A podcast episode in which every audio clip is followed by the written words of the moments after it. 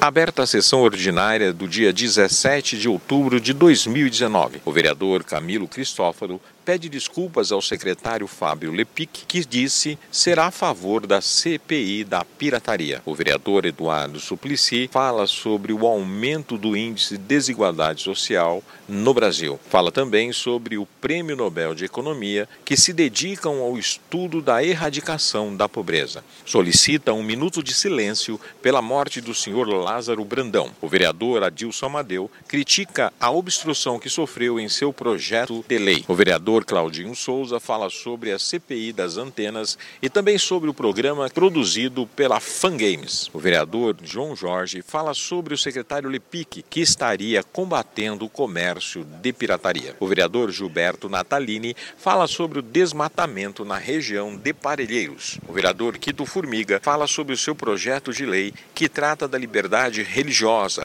e também cria o Conselho Municipal em Defesa da Liberdade Religiosa. O vereador Toninho Véspoli fala sobre a defesa dos servidores municipais. A vereadora Juliana Cardoso fala sobre a libertação de Edinalva, liderança do movimento Demoragia. No pequeno expediente, fala a vereadora Soninha Francini sobre os problemas referentes à assistência social. Fala também sobre regulamentação para que vereadores possam fazer visitas aos equipamentos públicos. Fala no grande expediente o vereador Paulo Reis apresentando o vídeo em que o governador de São Paulo chama de vagabundos aposentados da polícia. Comenta sobre o direito de manifestação, dizendo que servidor trabalha e muito. Fala sobre o aumento de salários de prefeitos e governadores que achatam os salários do servidor. Fala sobre a prisão em segunda instância. O vereador Gianazzi fala sobre a lei 7200 que trata da licença paternidade. Fala também sobre projetos de lei sobre o passe livre para estudantes de cursinhos comunitários. O vereador Gilberto Natalini homenageia o Dia do Médico, que acontecerá no dia 18 de outubro. São votados projetos pela manutenção do vetos. É encerrada a sessão. É convocado sessão virtual para o dia 22 de 10 de 2019.